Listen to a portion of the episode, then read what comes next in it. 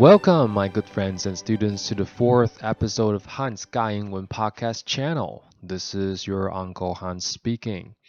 On this trilingual channel, I'll share with you global news, inspirational ideas, and tips to improve your English. You'll hear a lot of English, 一些中文，另外嘛听到几挂台语哦。Today, I want to share with you this article I read on Inc.com. 今天跟大家分享一篇 Inc.com 的文章，标题是 Intelligent minds like Tim Cook and Jeff Bezos embrace the rule of awkward silence. You should too. 库克和贝佐斯都热爱尴尬沉默法则。我们应该这么做。文章提到，Tim Cook and Jeff Bezos run two of the most valuable companies in the world. From the outside, they seem to exhibit very different personalities. But within their companies, both men are known for a fascinating practice. They both embrace the rule of awkward silence。苹果执行长库克跟亚马逊执行长贝佐斯呢，从外表看起来个性截然不同，但两人相当出名的作风就是都奉行 尴尬沉默法则的策略。So, what exactly is the rule of awkward silence? Well, when faced with a challenging question, instead of answering, you pause and think deeply about how you want to answer. So，尴尬沉默法则的道理很简单。当面对困难的问题，不要马上回答，保持沉默，然后深思你该如何回答。而且文章还强调 ，This is no short pause. It involves taking several seconds, 10, 20, or longer to think your answer through before responding. 所以不是只停顿一下下哦，而是花十秒、二十秒或更长的时间来思考问题，然后再回答。诶，讲真呢，这个方法听起来超白棒哦。这若遇到阮阿嬷的死定啊，问问题放点点，应该互扇喙皮扇甲面拢正起来吧。或者说，今天你在公司开会，if your supervisor ask you hard answer questions, you dare to stay silent for half a minute？头家问你代志，你敢敢放点点？二十秒，这个有可能？Is this even possible？所以到底库克跟贝佐斯这种厉害的角色，为何热爱这种沟通策略？该不会是因为他们是老板，所以可以这样吧？还是这个方法真的有实用之处？那我们继续往下看哦。他说，At Apple, Cook has engaged in the practice for years. Cook was known for long, uncomfortable pauses when all you hear is the sound of his tearing the wrapper of the energy bars he eats. 库克这样的作风行之有年。 开会的时候，库克会停顿到让人不安，一句话都不说。那你只会听到他撕开能量棒包装纸的声音，然后在那边咔吱咔吱的吃他的能量棒，然后不讲话，就是超级尴尬？所以真的是叫做尴尬沉默法则。那你看，果然是老板才可以这样对吧？老板问你问题，头家问你问题，结果你坐伫遐无要讲话，搁伫遐补头刀，够可怜，安尼做。So well。you know, to this point, I don't think this works for employees。到目前为止，真的觉得只有老板才可以这样吧？好吧，那我们来看一下亚马逊的贝佐斯他是怎么做。At Amazon, Bezos also utilizes the rule of awkward silence, although in a more methodical way. It involves taking time at the beginning of meetings, sometimes up to 30 minutes to read printed memos in silence. The idea is that meeting participants have time to peruse the memo, to think, and even to scribble notes of initial thoughts and ideas, all without interruption.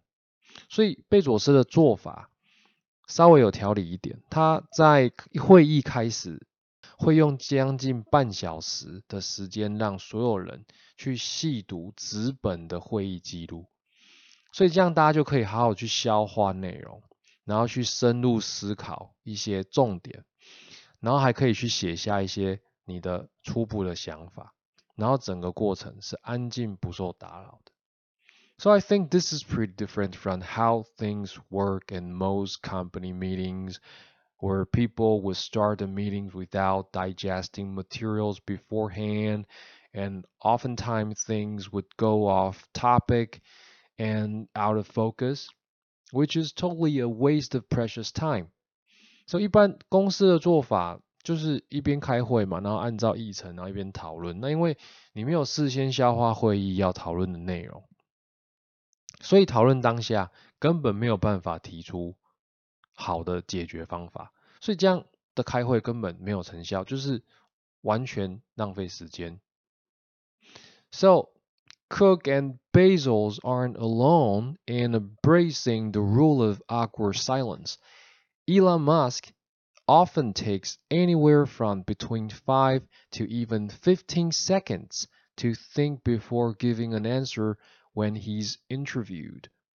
Steve Jobs once took almost 20 seconds to respond to a personal attack and delivered a perfect response.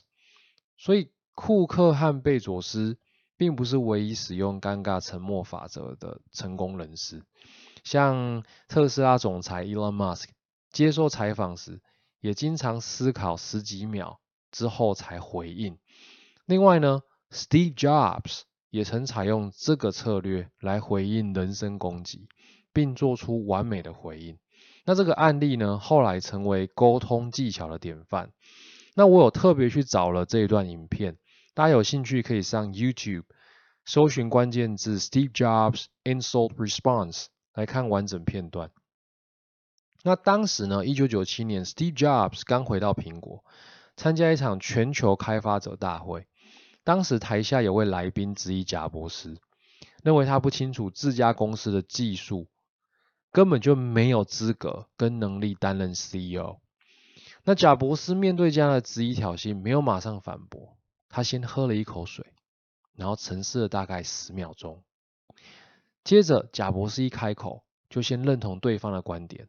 他说：“One of the hardest things when you're trying to affect change is that people like this gentleman are right in some areas。”他先认同对方的观点。这位来宾的看法有道理，从某些面向来看。但接着他表示。the hardest thing is what, how does that fit in to a cohesive, larger vision that's going to allow you to sell um, $8 billion, $10 billion of product a year? And one of the things I've always found is that you've got to start with the customer experience and work backwards to the technology. You can't start with the technology and try to figure out where you're going to try to sell it. And I've made this mistake probably more than anybody else in this room. 他说：“然而，最难的部分在于，我们如何帮助公司每年销售八十亿甚至一百亿美元的产品。或许我们应该要先了解使用者真正的需求，然后开发对应的技术，而不是先开发技术，再想办法去贩售这个技术。所以，贾博士透过反问，让对方站在 CEO 的立场来思考问题，用反问而不是直接攻击对方论点，来提升对方的同理心，来达成有效的沟通。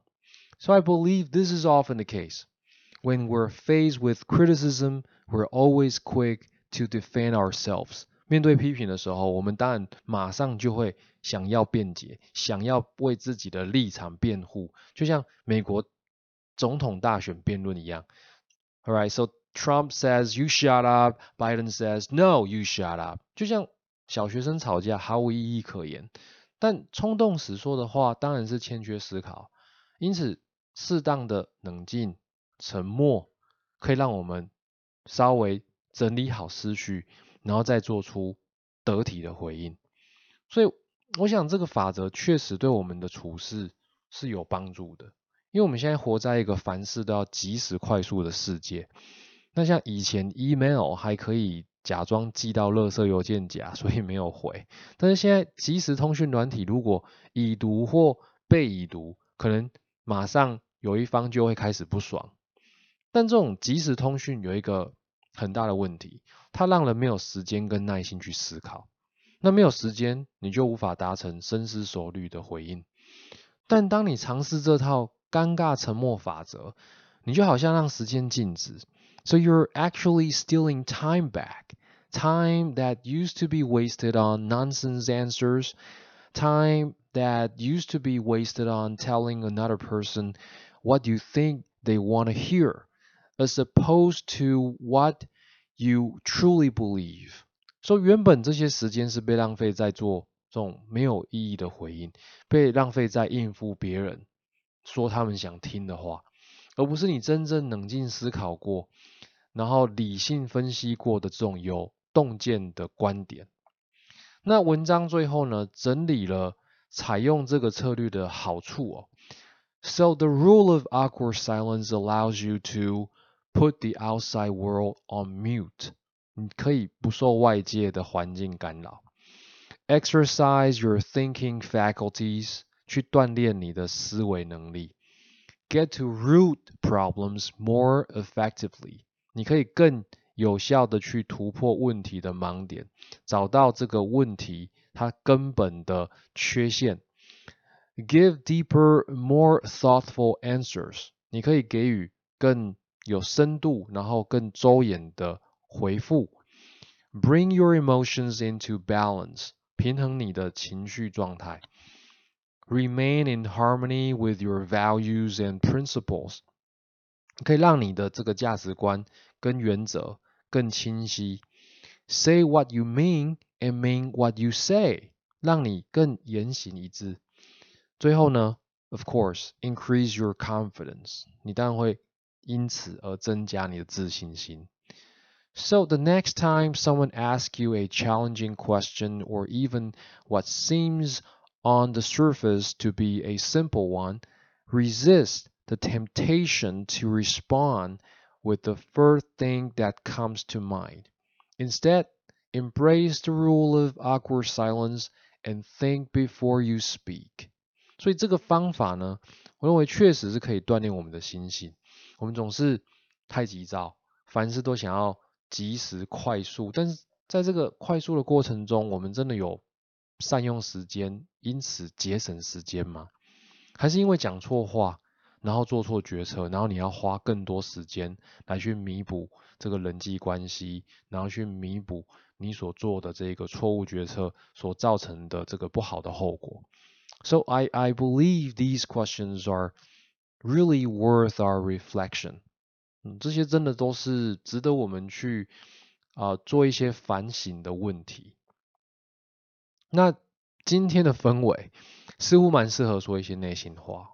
那这只是我第四集的节目，到目前为止呢，有很多的这个好朋友跟学生给我建议，所以我想要借这个机会感谢你们，很高兴有你们的支持，有你们的指教，那让我可以成长。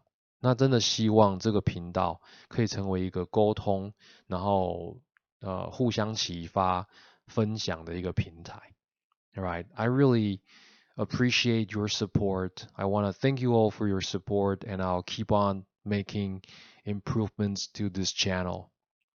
Well, I hope you enjoyed today's program. 希望大家喜欢今天的内容。那也请帮我按赞、分享给亲朋好友。Take the best care. I'll see you next time.